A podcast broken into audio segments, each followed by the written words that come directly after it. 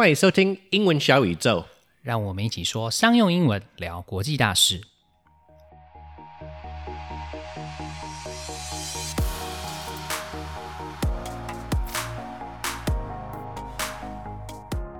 接续前几个礼拜的区块链之后呢，我们今天再来跟大家聊一聊区块链的另外一个应用 FinTech。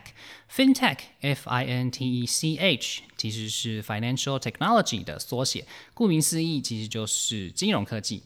金融科技其实就是运用科技来提升金融服务的效率和方便性，像是行动支付啦，还有网络银行等等。所以现代人多多少少都有用过这样子的服务。Right. So in the US, a really large percentage of people use an app called Venmo for doing mostly small transactions. In China, the equivalent is Alipay or WeChat Pay. In Taiwan, we have a few companies who are trying to build online payment platforms, but none of them have really taken off, although I hear LinePay is gaining traction. Payment platforms are one great example of fintech. 那除了像是 Venmo 还有 Alipay 支付宝提供的这种用于支付的服务之外呢，其实金融科技还包含了保险、借贷、募资、投资管理等等，所以其实它的应用范围还蛮广的。And fintech is growing really fast as it's attracting a lot of investment.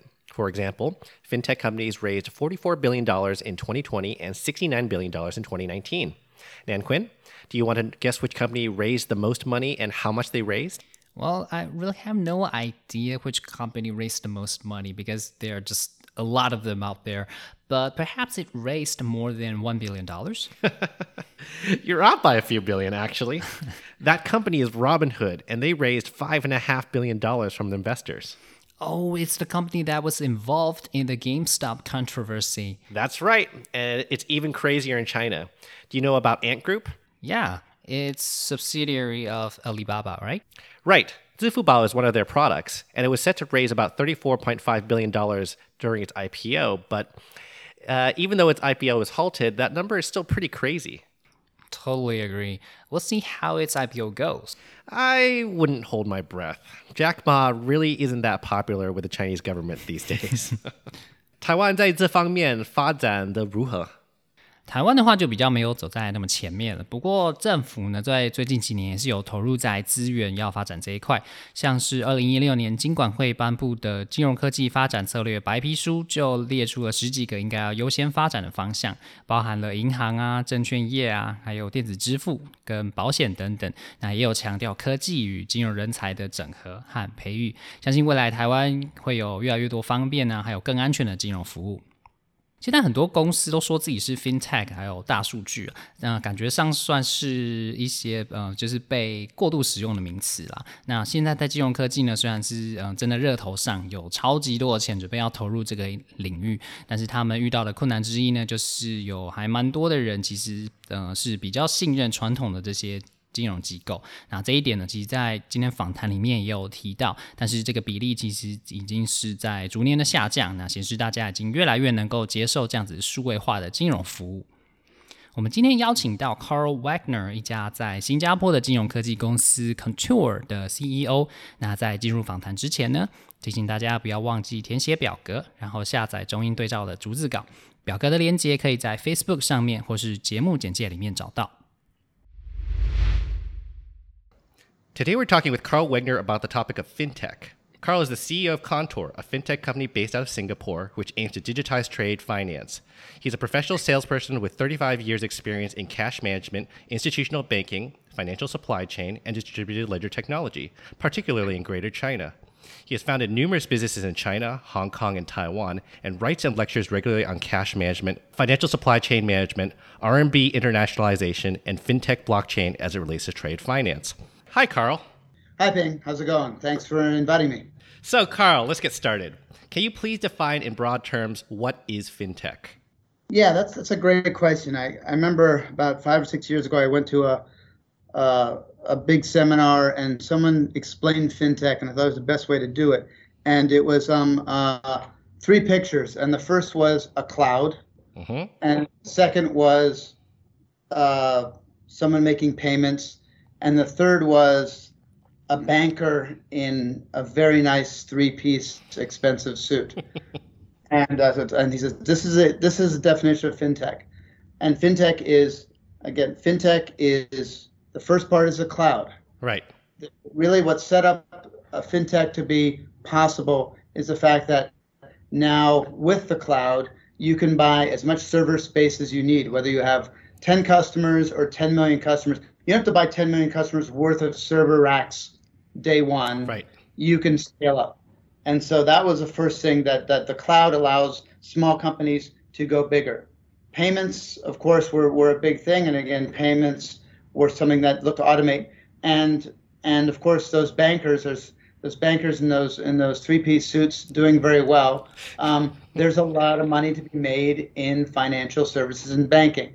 So basically, it's using the cloud, seeing the opportunity that the banks have, and seeing how you can automate it. But again, fintech has gone very broad from payments to anything related to financial services that's that's being um, that's being automated or you know attacked by by by smaller companies. Right. Absolutely. So, what are the factors that are propelling the adoption of fintech globally?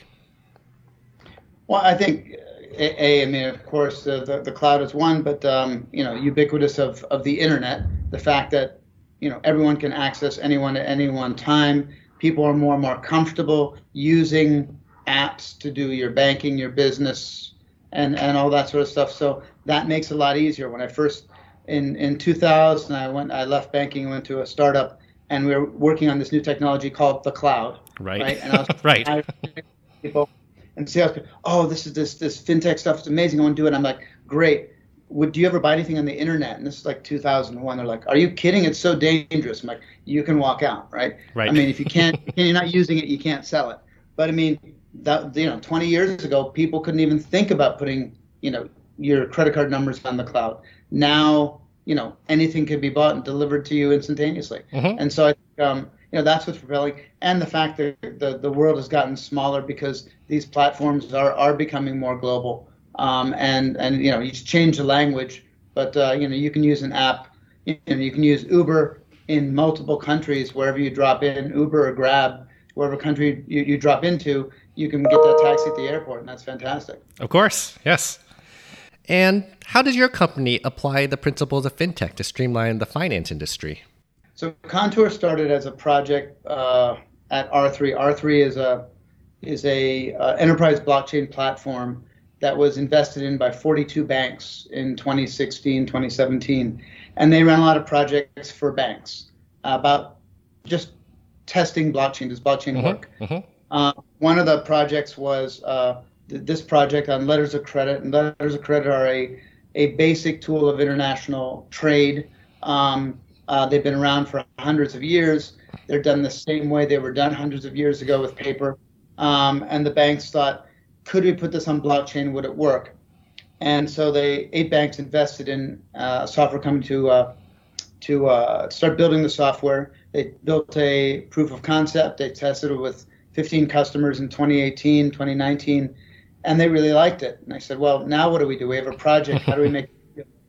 And so the eight banks, well, seven out of the eight, and they added another one, came in um, to invest in this project to make it a real company. So the banks are some of the largest trade finance banks in the world: HSBC, Standard Chartered, Citibank, ING, BNP.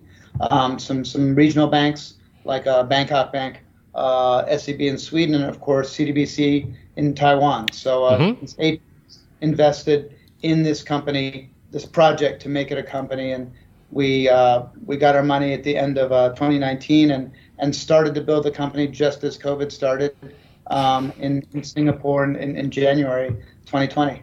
Yeah, great timing on that one. On the plus side, it's the reason we got to hang out and become friends. Exactly, exactly. No, I did did not mind um, spending my first year in Taiwan. Out of I've been in Taiwan for 20 years, but that's the first time I spent that much time in Taiwan in any one year. So it was, uh, and of course Taiwan being, uh, you know, during COVID being probably the best place in the world to be. So Right. But yeah, the company was quite good because if everyone at the end of 2019 had had said, yeah, there's like 50 people we went to this big conference, Sibos, and 50 banks said we want to use this. If they had all said they really wanted to use it in the beginning of 2020, we weren't ready. It was me and one other guy Mhm. Right. right? So it allowed us, you know, COVID allowed us to help set up the company, um, help build the infrastructure, help, uh, you know, uh, build the not the build the software so it had the security parameters that you need for a bank to use it, not as a proof of concept but as a uh, as a production environment, and uh, and yeah, so I, I, I moved here about uh, whatever about a month or so ago and to meet my 31 employees that I'd never met in, in, Singapore. So yeah, it's uh, it's it's been an interesting journey. Yeah, sure has. And as a refresher to our listeners, can you explain the difference between blockchain, distributed ledger, and Bitcoin? Yeah, that's that's a great one. Again, I think it's a little bit easier now than it was years ago when I first got into the blockchain business. Um, I think people now know the difference between blockchain and, and Bitcoin. Yep. Um, but distributed ledger is actually the base of it all. So distributed ledger is a way of allowing different databases to communicate um, using a set of protocols. And um, uh, so it's not a centralized database. So again, the, the most efficient way of managing data is a centralized database. But there are challenges with that, whether it's geopolitical issues, whether it's data security issues, uh, you know, commercial issues. So everyone wants to hold their own database, but yet they want to communicate. So blockchain is one form of uh, so distributed ledger tech, DLT is the base layer. One form of consensus how to communicate is blockchain, mm-hmm. and blockchain the most common one, but that uses a broadcast method of of of uh, of consensus of deciding what is real. And to put it in the, the, Taiwan context, I mean, it's a broadcast method. Everyone knows what everyone did. Right. So, just like in Taiwan 50 years ago or you know longer, mm-hmm. you, know, you got married, you didn't have to register anywhere. You just chinka, you you you invited sure. in the village yes. to, to, announce that you were married, and then we broadcast it. Then everyone knew it was a fact. That's right. right? That's what that's what blockchain as a consensus mechanism does. It broadcasts, and the first popular uh, use of blockchain, of course, was Bitcoin, mm-hmm. which again broadcasts to everyone.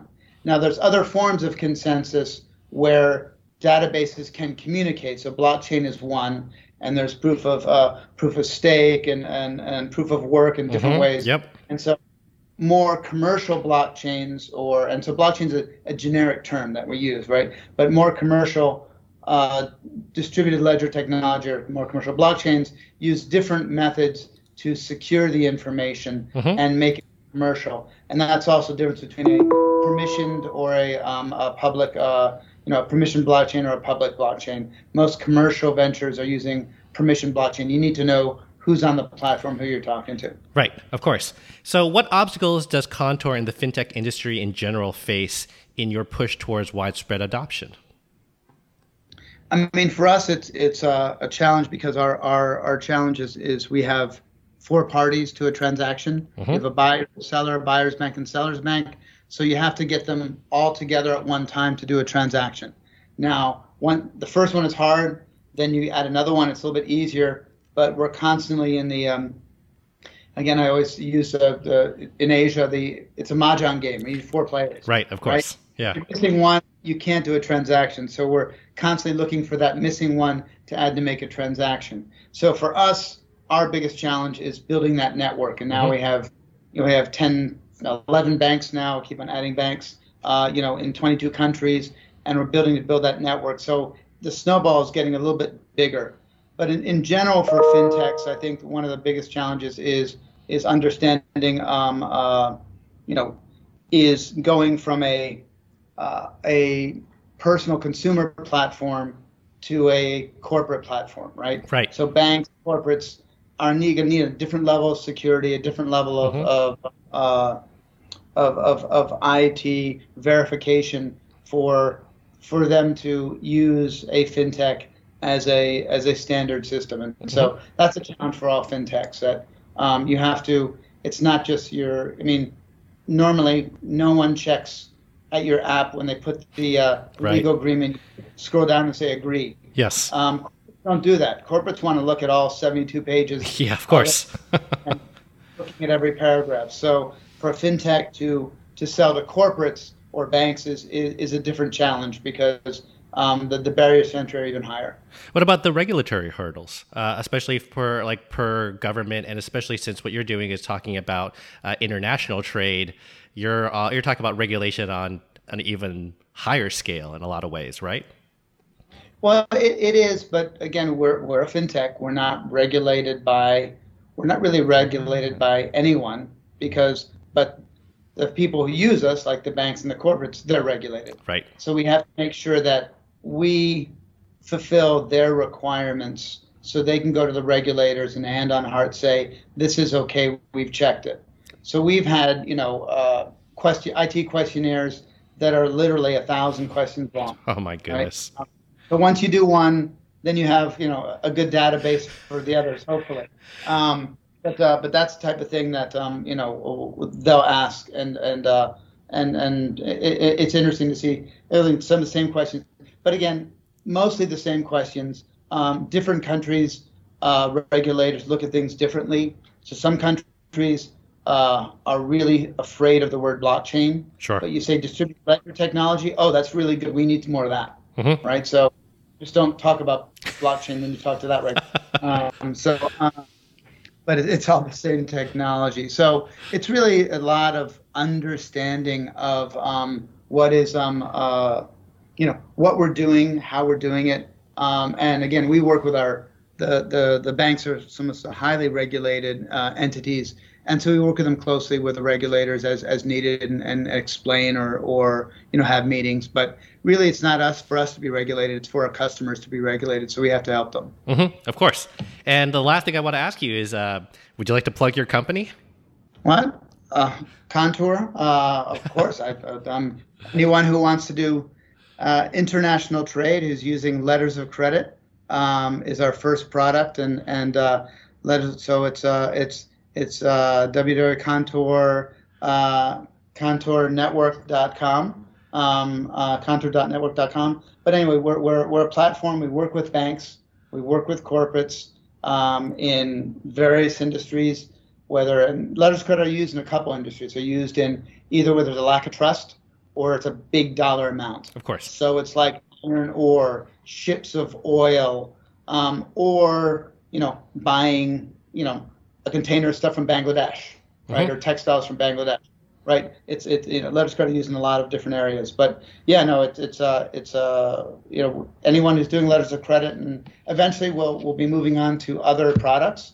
Um, but again, as we thought about it, and our mindset is a little bit like Amazon we're going to build a network first on something that everyone understands. There's one standard for letters of credit globally. All 11,000 banks in the world do the same way letters. So it's like books, right? Books mm-hmm. were easy SKU, right? It's a hardback or a, a paperback. Everyone understood it back when no one would dare to buy anything. You could buy a book. So we're trying to build a network based on letters of credit, and then uh, work our way to uh, to other products that, as we have the network to work with. Yeah, that's very exciting stuff. Thanks for taking the time to talk to me today, Carl. Absolutely. Thanks. And thanks for the opportunity. And uh, yeah, hopefully I'll catch up in, in Taiwan soon once uh, once we hopefully this uh, we can get this uh, this quarantine bubble or this uh, this travel bubble going. I'll be back in Taiwan soon. Fantastic. See you soon, Carl. 今天要来跟大家介绍口语常用的片语呢，就是 catch up，还有 hang out。Clifford 和 Carl 在对话是这样子用的。on the plus side, it's the reason we got to hang out and become friends. Yeah, hopefully I'll catch up in, in Taiwan soon. 那虽然这两个片语其实都是一起吃个饭啊，或是小酌一下聊聊天的意思，但还是有些区别。To catch up with someone means that you haven't seen someone for a while and you would like to hear about what has happened since you last talked to them. Uh, hang out just means that you go out with someone and you have fun together. You can hang out with someone you just met this morning. Catch up with someone 比较常用在你已经和对方有一段时间没有见面了，不知道最近发生了什么事情，所以你们可以出去聚聚，互相更新一下彼此的近况。像是 I am going to catch up with John tomorrow. Would you like to join us? 我明天要跟 John 聚聚，你想一起来吗？Hang out 的话，一般的聚会都可以说是 hang out。那不论你们是不是很久没见了，例如 We usually hang out once a week. 我们通常一个礼拜聚一次。这两个片语也很常用在要结束一段对话的时候，像是你很想要继续聊，但是现在没有办法聊的时候，就可以用这两个片语。例如，I'm on my way to the next class. Let's catch up tomorrow. 或是 Let's hang out tomorrow. And when you simply want to say goodbye, we say catch you later. Please note that you don't say up when you're saying goodbye. 说再见的时候，还有一个口语上也很常用的说法，就是 catch you later。那这边要注意的是，和刚刚讲的 catch up 不一样。说再见的时候呢，不用加 up。有一个有趣的单字呢，是 streamline，也就是流线型的。但是它的另外一个意思，大家知道吗？Clifford 在访谈里面是这样说的。And how does your company apply the principles of fintech to streamline the finance industry? So, streamline is a term that comes from aerodynamics, the study of how objects move through the air. Aerodynamics is really important when trying to make airplanes fly or when trying to make cars more fuel efficient. If an object is streamlined, it moves through the air very efficiently. So the term streamline means to make something, especially a process, more efficient. And processes that are streamlined are processes that are made more efficient. Streamline 这个字其实是从空气动力学来的，刚说是流线型的意思。那流线型可以让空气更有效率的流过，像是车子或是飞机的表面，来增加速度或是减少油耗。所以 Streamline 的引申意思就是让某件事情更有效率。例如，The income tax filing process has been streamlined for 2021, so you can do the whole process online now. 二零二一年的报税机制变得更有效率了，所以现在你可以在线上完成整个流程。So, when Carl was talking about how the people in Taiwan many years ago recognized a couple was officially married, he said this. Now, there's other forms of consensus where databases can communicate. So, blockchain is one. Did you catch that? The term he used was consensus. C O N S E N S U S. 那么下一个单字呢是 consensus，which means general agreement，中文就是共识。 要注意的是，这个字常常在使用上会搭配动词 reach 一起使用，所以 reach a consensus 就是达成共识。例如，We did not reach a consensus in the meeting。我们在会议上并没有达成共识。Okay, let's review the phrases we learned today. Catch up and hang out. 和某人聚聚，联络感情。 Streamline. 让某件事情更有效率。 Consensus. 共识。 If you enjoyed our show, don't forget to rate and subscribe. It would mean the world to us. 如果大家喜欢我们的节目的话，不要忘记给我们的频道五颗星，还有订阅哦，这对我们非常的重要。有了你们的支持，我们才能做出更棒的节目。好，那今天的节目就到这边，英文小宇宙，我们下次见。Bye. 晴雨英文 Apex Language 提供完全客制化的企业或一对一的专业英文训练。不论你需要的是商用英文课程、团队职场力工作坊、面试，或是专业写作服务，都可以上晴雨英文的网站 triple w dot apex 横线 l a n g dot com，或是 Facebook 搜寻 Apex Language 并留言给我们，让我们帮你量身定做你所需要的服务，加强英文实力，提升职场竞争力。